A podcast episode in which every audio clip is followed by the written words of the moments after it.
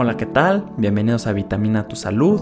Yo soy Quique Castañeda. Hola, ¿cómo están? Yo soy Leti Vázquez. El día de hoy traemos un tema que creo que a todos nos vendrá bien escuchar. Vamos a platicar sobre las crisis de ansiedad. Hablaremos de qué son, cómo identificarlas, prevenirlas y qué hacer si nos da una crisis de ansiedad a nosotros o a un conocido. Con esta vida acelerada, el trabajo, la escuela, quehaceres y demás responsabilidades, pudiera decirse que ya es normal sentirse ansioso. Pero eso no significa que estés frente a un episodio de pánico o tengas un trastorno de ansiedad. Leti, cuéntanos un poco sobre qué es una crisis de ansiedad y qué tipo de señales deberíamos tomar en cuenta para identificar una. Ahora con el cambio de vida debido a lo que estamos viviendo, donde no podemos realizar actividades para distraernos, relajarnos, como viajar, salir a comer con los amigos, ir a tomar a un antro, a tomar un café, la ansiedad y la depresión se ha incrementado y muchas de las veces no nos damos cuenta de que estos sentimientos nos rebasan. Y en ocasiones lo que llega a pasar es que vamos acumulando estos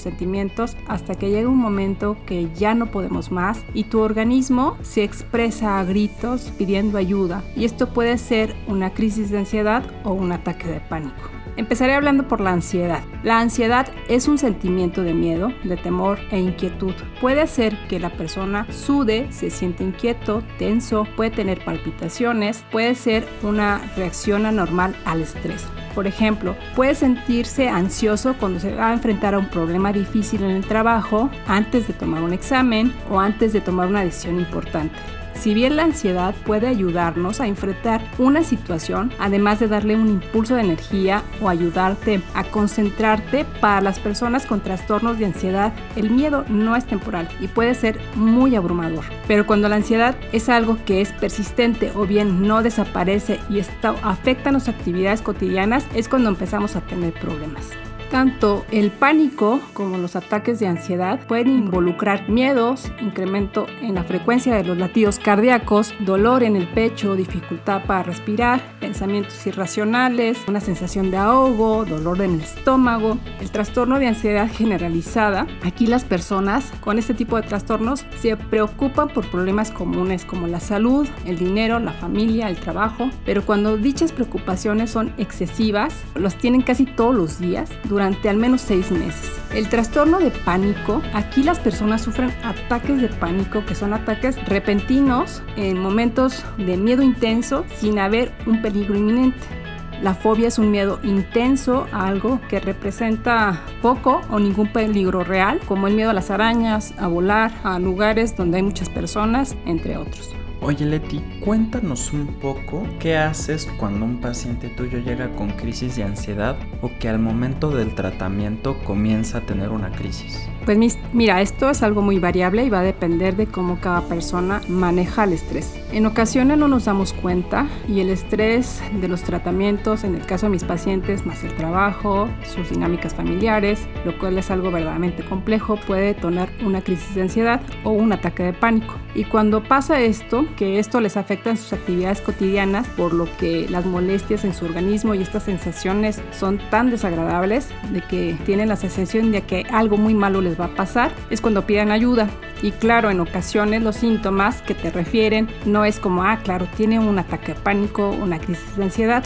No es tan sencillo. Te pueden referir que no pueden respirar o que tienen dolor en algún sitio específico o que tienen sudoración, náusea, palpitaciones o un montón de síntomas que pudieran estar en relación con otro padecimiento orgánico.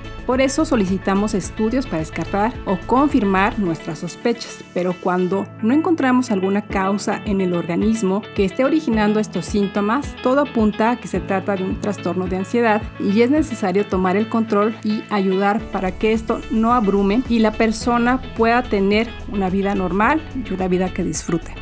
Te pregunto porque existen ciertos factores que pueden incrementar el riesgo de padecer un trastorno de ansiedad y uno de estos es el estrés debido a un problema de salud grave. Otros factores es que acumulas muchísimo estrés y puede también que hayas tenido un evento traumático que puede ser a cualquier edad pero lo más común es que sea en la infancia. Tener otro trastorno mental como depresión, algún antecedente familiar y claro el consumo de drogas y alcohol. Leti, ¿qué le pudieras recomendar a una persona en esta situación? ¿Esto se puede prevenir?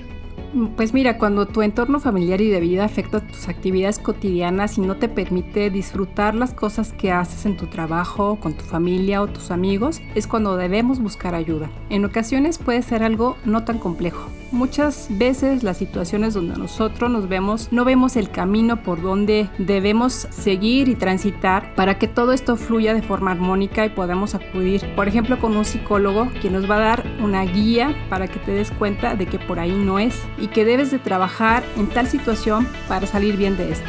Una persona que tiene una crisis de ansiedad es importante dar el primer paso y pedir ayuda. Como ya platicamos de los síntomas que se llegan a presentar, en muchas ocasiones la gente se siente sola o perseguida y es vital que sepa que hay gente que nos puede ayudar. Mientras antes se diagnostique y se comience el manejo, será mucho mejor el tratamiento y saldrán pronto de esto. Oye, ¿tú con quién recomiendas que la gente acuda en esta situación? ¿Con un psicólogo, un psiquiatra o da igual? Pues mira, en ocasiones puede ser tomar terapia con un psicólogo que te pueda dar herramientas y claro una guía para salir de dicha situación. Sin embargo, cuando aparte de que hay una afectación tan seria que limita tu vida, debe ser valorado y atendido por un psiquiatra no porque estés loco. Muchas personas erróneamente creen que ir con un psiquiatra es para gente loca o con trastornos malos. No es así.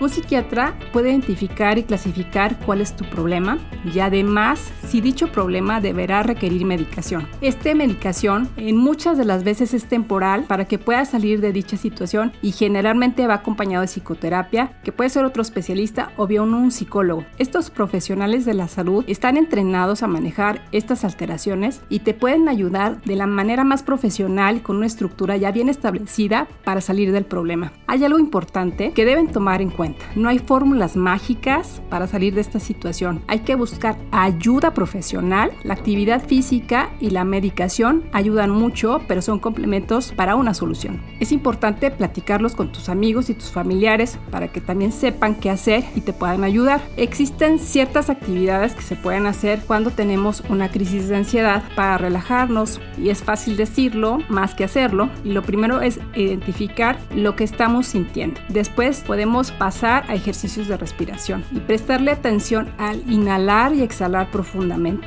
Es recomendable sentarse o acostarse si es a un conocido lo que le está pasando, se le recomienda intentar sentarlo, que cierre los ojos, que se concentre en su respiración, que visualice algo agradable. Estos episodios dependen y varían en tiempo, pueden durar de 10 a 30 o hasta 45 minutos. Si estos ejercicios ah, no ayudan a que disminuya, es importante que vayan a ser atendidos por un profesional.